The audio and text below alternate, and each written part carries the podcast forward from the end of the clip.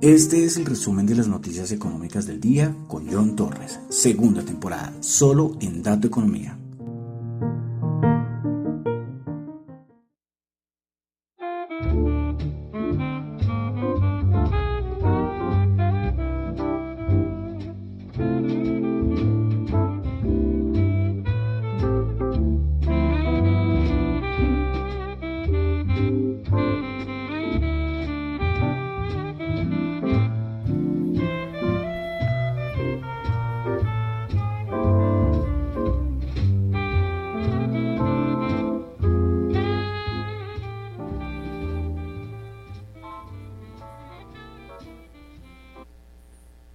Buenas noches a todos. Son las 9 y 33 de la noche de hoy, miércoles 2 de febrero del año 2022.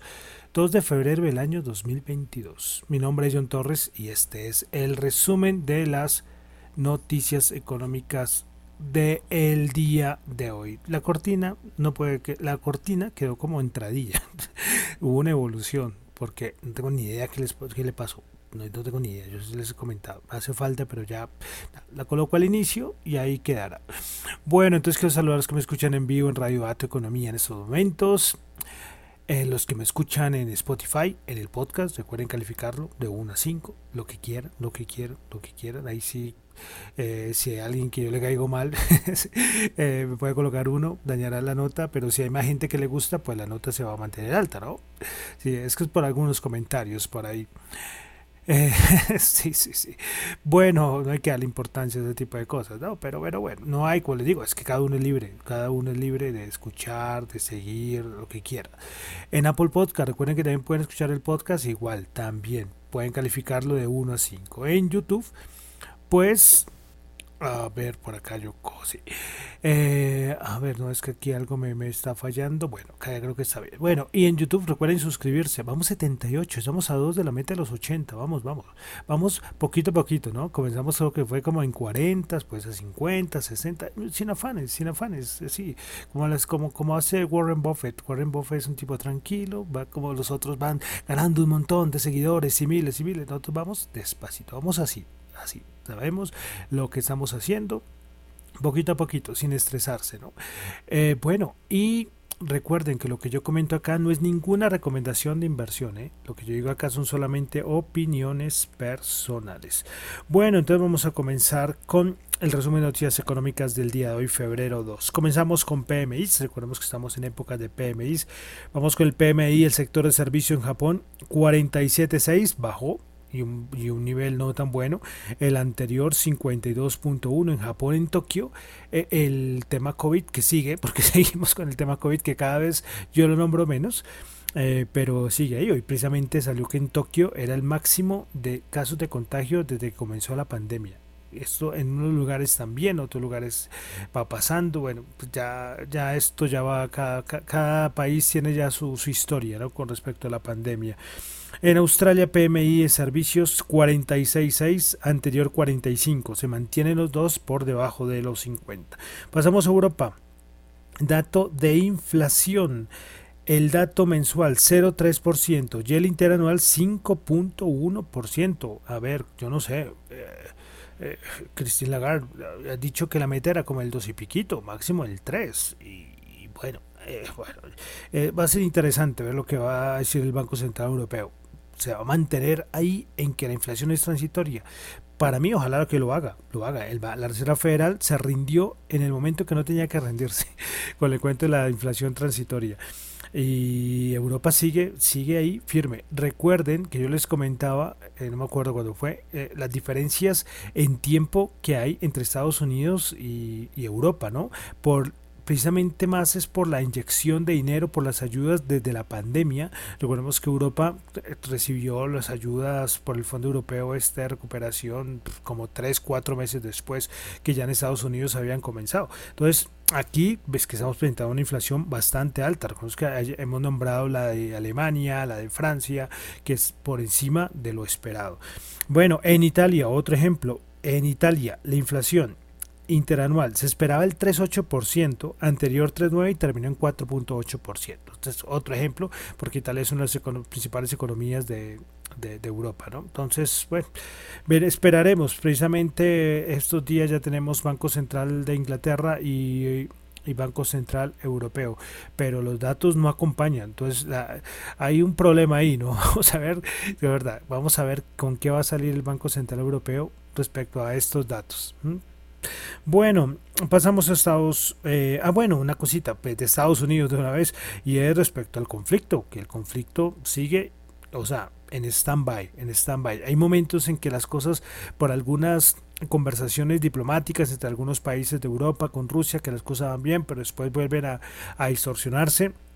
Eh, hoy se la noticia que Biden, presidente de Estados Unidos, aprobó eh, los movimientos de tropas estadounidenses a Europa y así poder dar más soporte a la OTAN. Entonces, la cosa ahí está. Muchos dicen, recuerden que les había comentado que lo que están esperando es que termine los, los Juegos de Invierno. Eh, los Juegos Olímpicos de Invierno que están desarrollando en China podría ser, no vamos a descartar a descartar nada, pero como digo, las cosas siguen ahí en una calma muy tensa, muy tensa.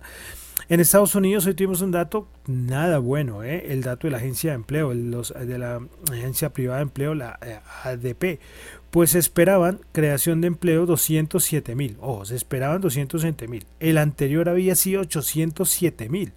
Y este resultó en menos 301 mil, es decir, 500 mil empleos de diferencia respecto al esperado y ya un millón cien respecto al dato anterior dato horrible. Ahí aparece, le culpan mucho a lo de la variante Omicron, pero sí será. Entonces, ahorita tendremos el viernes el otro dato de empleo y eh, imagínense, la Reserva Federal va a, ser, va a tener que presentarse a, subir tasas con unos datos macros malísimos. Yo siempre he hablado del timing, es que eh, la Reserva Federal tenía que haber hecho algo era el año pasado y ahorita lo calcularon mal y ahorita vemos a estos miembros de la Reserva Federal que siguen hablando todos los días diciendo que no, que pronto no es necesario un aumento de 50 puntos básicos para el mes de para el mes de marzo. Eh, llevando un poco a la contrario lo que dijo Jerome Powell. Jerome Powell, recordemos que en su discurso de la semana pasada, pues nos metió terrorismo a todos. Entonces, vuelvo a repetir, lo he repetido muchas veces y puedo, ser un poco cansón con, con que el Arsenal Federal está en un laberinto ahí como sin salida. Si hago tal cosa, me sucede esto, pero si no hago, me sucede lo otro. Qué difícil la situación. Bueno, de Colombia hoy no recuerden. Eh, está lo que les comentaba ayer del Banco de la, de la, de la República en el informe política monetaria, ya lo pueden, hoy, hoy fue también muy comentado, ahí están muchos variables macro, ayer los comenté muy por encima, pero hoy volvieron a, hablar sobre este informe política monetaria, los interesados. Eh, ayer lo comenté. ¿eh? Bueno, pasamos ya a los mercados, a los índices, a los commodities, a las noticias varias. Pues tuvimos reunión de la OPEP, duró 16 minutos la reunión. Nada, nada, Yo colocaba que recuerdan en el 2020, los que me escuchan para allá desde 2020, eh, una reunión que duró como 5 días, que, de parte de México no querían aceptar, bueno, que todo fue un lío con la OPEC Plus. Pues hoy fue, nada, reunión, 10, 16 minuticos, rápido, acordaron aumentar la producción en 400 mil barriles por día. En fin, ya, nos vemos en marzo. sí, eh, no más, no más, no más. La siguiente reunión, 2 de marzo. Eh, vamos a ver el, gran dilema. O no gran dilema, gran discusión y que lo comentan mucho es que los países no cumplen con lo que les, con lo que acuerdan. ¿sí? Ahí hay una lista que siempre publican, listo. Eh, Rusia, tú produces tanto, eh, Arabia, tú produces tanto y que hay muchos países que no cumplen esto. Eso siempre ha sido como un dilema con la, con la OPEC, la OPEC Plus. Eh, hoy también salió un dato respecto a, a las reservas de petróleo. Recordemos que cuando el, el precio del petróleo el año pasado estaba súper elevado, Trump acordó con varios países para liberar las reservas de petróleo. Pues hoy la EIA eh, mostró que las existencias de de crudo, de petróleo estadounidense en las reservas de petróleo cayeron al mínimo desde octubre del 2002. Como yo les digo, ya si el precio se dispara, ya está este cartucho, ya lo quemó Estados Unidos, ¿eh? ya lo quemó Estados Unidos. Respecto a la IA, pues recuerden, hoy es miércoles, tuvimos dato de inventario, se esperaba un aumento de 1.8 millones, pero se tuvo fue una caída de 1.04 millones de barriles. La gasolina sí aumentó 2.1 millones. Bueno, seguimos con entrega de estados financieros. Hoy Sony reportó, eh, Sony reportó, no me acuerdo, una hora madrugada creo que es, pues después del cierre de Asia, vemos que Sony es una empresa japonesa. Bueno, ingresos operacionales 465.18 billones de de yenes, de yenes, sí, de yenes, Japón, sí, es que me confundo, yenes, yuanes, yenes, yuanes, eh, cuando se esperaba 342. Pero el asunto fue que les tocó bajar las expectativas de sus ventas de PlayStation 5 por la crisis de chips. Recuerden que ya habíamos hablado esto hace unas semanas, que Sony dijo, nada, eh, la política era que vamos a producir solo Play 5, chao a la PlayStation 4. Pero les tocó coger y decir, no, nada, tocó echarnos para atrás. Play 5 no podemos producirla porque no hay chips. Pues tocó seguir produciendo Play 4, que con eso sí tenemos para producir. Y claro, hoy Sony cuando volvió a abrir hace unas, una hora larga, creo que estaba cayendo como el 10%. Bueno, y una de los protagonistas del día, porque cerró el mercado y salió los informes de Meta, es decir, la anterior conocida como Facebook. Ingresos 33.67 billones, se esperaban 33.43. Beneficio por acción de 3.67, se esperaba 3.84. Activos usuarios diarios 1,93 billones, se esperaba 1.95 y las estimaciones para este primer trimestre van entre 27 billones y 29 billones a nivel de ingresos, cuando el mercado esperaba 30.25 billones. Otros datos más que salieron de estados financieros que no gustó al mercado y pues en After Hours estaba cayendo el 20% o el 21%, la mayor caída, creo casi seguro que la mayor caída eh, que podría tener Facebook. Entonces, lógicamente esto lastra a los índices que tienen esta acción, pero unos resultados, bueno, pero terribles, ¿no? Pero terribles. Ayer fue PayPal para abajo, o sea, están castigando y todavía queda Amazon. Amazon creo que reporta que mañana o pasado, creo que mañana reporta Amazon. Entonces, eh, caída muy fuerte, muy fuerte. Bueno, pasamos a los mercados de una vez eh, que les comento siempre llevo diciendo lo de los mis cuantitativos que siempre los llevo porque es que ahorita en este, en este momento del mercado hay que ver por dentro del mercado no quedarse por, por, encima, pues si tú vas a operar en intradía o en swing trading, es decir, pues eso sí te sirve, sí te sirve operar y ver el análisis técnico, pero los cuantitativos nos dan muchas más herramientas. Les había comentado eh, los, los valores o si los eh, los valores importantes de los índices en que hay que tener cuidado y es que los volvieron a cambiar. Eh, por parte de los cuantitativos. Entonces, para el SP500 dicen que los niveles clave son los 4.600 puntos. Es un nivel súper clave para que entren más manos fuertes al mercado. Y por abajo los 3.680 se mantienen. El Nasdaq 100 15.827 y por abajo los 12.999. Eh, no he publicado. Yo publiqué ayer la anterior tablita y esta no la he, publicado. Eh, hay mucha, el problema es que ahorita hay mucha hay división de opiniones respecto a lo que está pasando, es porque dicen que lo que lo que estamos viviendo ahora es el popular rebote del gato muerto.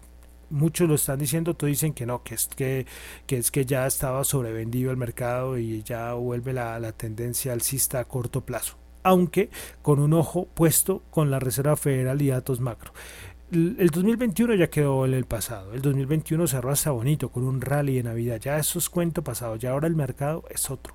El mercado es totalmente diferente por asuntos macro. Por asuntos macro para mí es súper importante. Por eso hago tanto énfasis en la Reserva Federal, bancos centrales, porque es que eso es lo que está...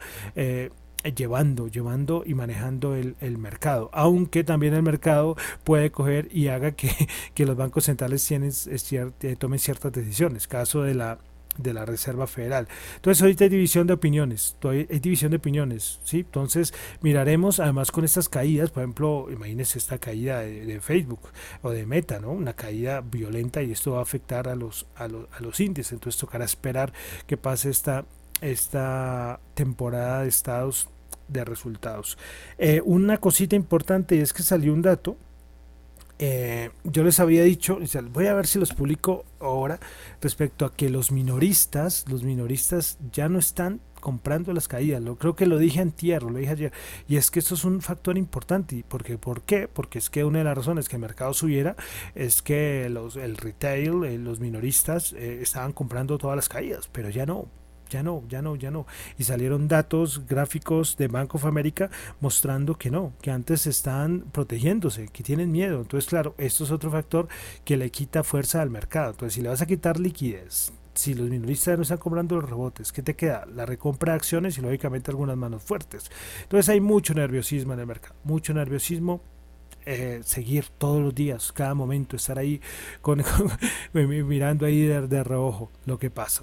Eh, a nivel de mercado, ¿no? porque saben que también la economía también puede ir por otro lado.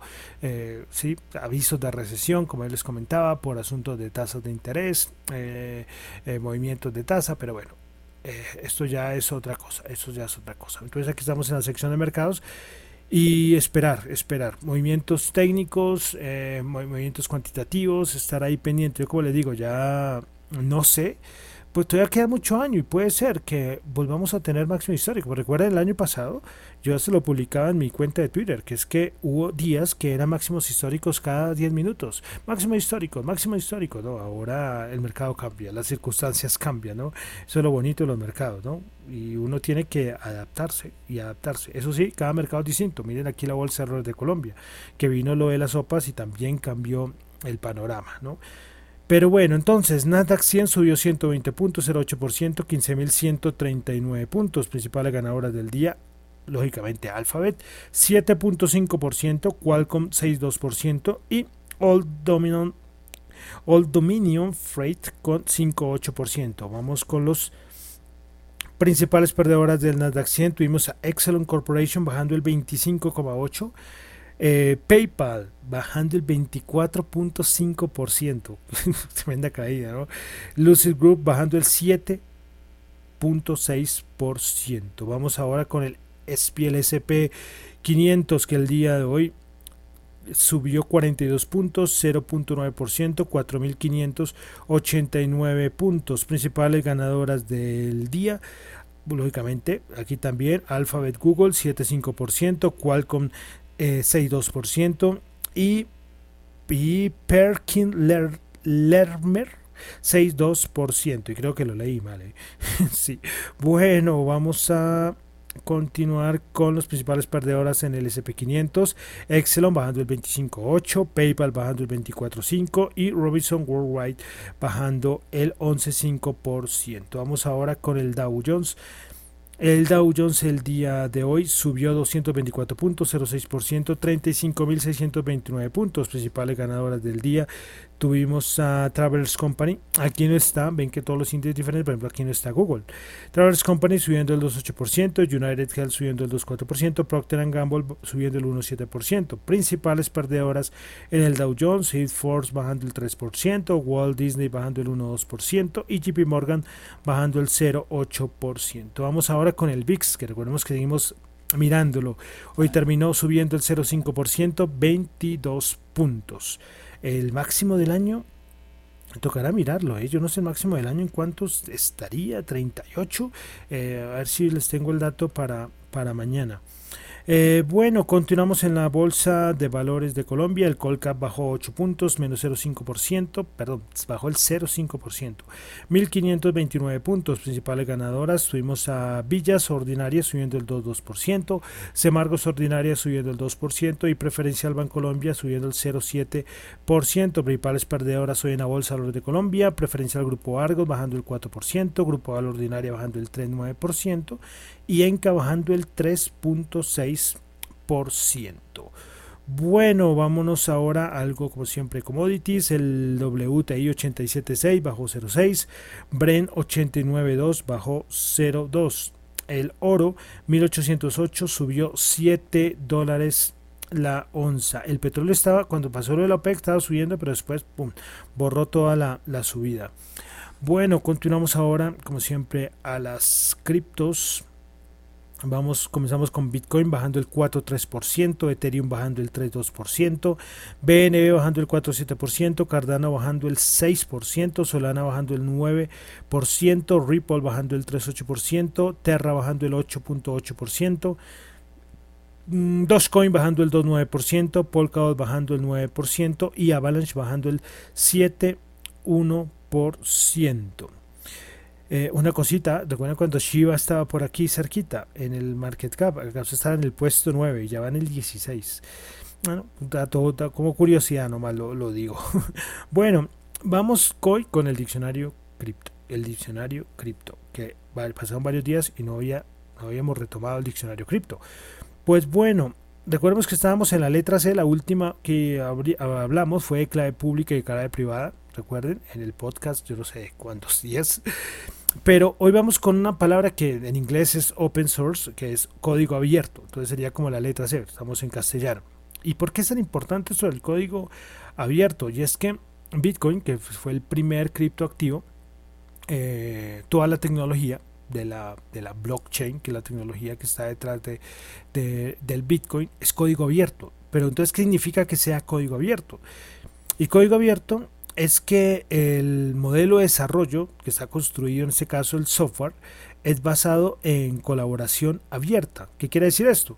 Que cualquier persona puede modificar el código fuente del programa sin restricciones de licencia. Los programadores, los desarrolladores pueden leer, modificar y redistribuir el código fuente del programa, en este caso de la, de la cripto que deseen, porque todas las criptos, las que son blockchain, recuerdas que hablamos de blockchain pública, blockchain privada, la blockchain pública, todo el código, todo el código está, mm, está abierto. Entonces está la importancia del, del, código abierto. En las blockchain públicas todo está disponible en el GitHub, que es como el donde los desarrolladores hacen todos sus trabajos. ¿sí? Por eso es que hay criptos que son copia de otras y les hacen modificaciones. Eso es muy importante. Por ejemplo, la Binance Smart Chain, que es una de las infraestructuras más conocidas, porque la de Binance es una copia de, la de Ethereum. Le hicieron unos cambios, pero en sí en sí es, es casi muy parecida, no decir que la misma, ¿sí? pero hay muchas que así, por ejemplo el código de, Bitcoin, pues, ahí, ustedes pueden buscar en, en, en CoinMarketCap y encontrarán que hay varios Bitcoin, ¿sí? Eh, y es que el código, como les digo, cualquiera ustedes pueden coger y en ese momento pueden sacar y sin ningún fundamento pueden ir allá y copiarse y bajarse el código fuente y empezar a desarrollar sobre él. ¿Sí? Entonces esa es la importancia de la, del código abierto. Como les digo, esto es open source, la que es blockchain pública. Lo que es blockchain privada, no, lógicamente no. Esto ya hay sus datos y todo eso eh, a nivel de programación del línea de código, pues está lógicamente protegido. Pero el resto, lo, lo que leímos acá, por ejemplo, es que leí acá hace un momento en el listado de las, de las de las criptos todo es código abierto. ¿eh? Ustedes pueden coger, de la página, hay un link de GitHub, ahí está el código. Bueno, por ejemplo, blockchain, que es el más conocido, ahí está. Los que saben programar, los que saben programar, programación, leer, código, pues ahí pueden verlo. ¿Listo? Entonces, esto es la palabra del día de hoy, código abierto, que, como digo, la metí porque la sé, pero que es open source, que es una palabra en inglés. ¿Listo? Entonces, con esto pues, terminamos el día de hoy con nuestro diccionario cripto, la palabra del día. Y vamos a terminar con el dólar, 3.928, subió 4 pesos. Bueno, y con esto termino por el día de hoy el resumen de las noticias económicas del día. Recuerden que lo que yo comento acá no es para nada ninguna recomendación de inversión, son solamente opiniones personales. Eso, recuerden que eso es muy importante aclararlo. Bueno, y eh, les recuerdo que mi nombre es John Torres, me encuentran en Twitter en la cuenta arroba Chu, J-H-O-N-T-X-U, en la cuenta arroba Datoeconomía y pueden escribirme al correo radiodatoeconomía.gmail.com si quieren material, eh, audios, si tienen lo que quieran, todo eso irá a la emisora. ¿Listo? Eh, si quieren, si tienen un podcast, eh, si quieren un canal de YouTube que quieran hacerle publicidad, lógicamente yo miro también qué, tipo de, trabajo es, ¿no? Es totalmente gratis ahí en la emisora y la emisora verdad, estoy contentos porque, claro, mucha gente, con, es que es 24 horas. Entonces me toca meterle más material a ver si este fin de semana me dedico a ello que tengo ahí represado. Y como les digo, la idea es ayudar a la educación económica y financiera. Educarse, educarse, eso es lo principal. Listo, entonces, como les digo, ahí está el correo y después ahí yo les paso el WhatsApp, bueno, lo que quieran, para que me pasen los audios, bueno, los que quieran, ahí está la emisora para todos. Bueno, listo. Y entonces terminamos, como siempre, con música. Vamos a terminar con una canción del año 1991 de un grupo que se llama Cómplices, un dúo español, con unas canciones, yo creo que la canción más conocida de ellos, que se llama Cuando duermes. Muchísimas gracias. la noche, el mundo se fue Las calles sueñan en silencio. El viento silba tu nombre al pasar. Antes de irse a descansar.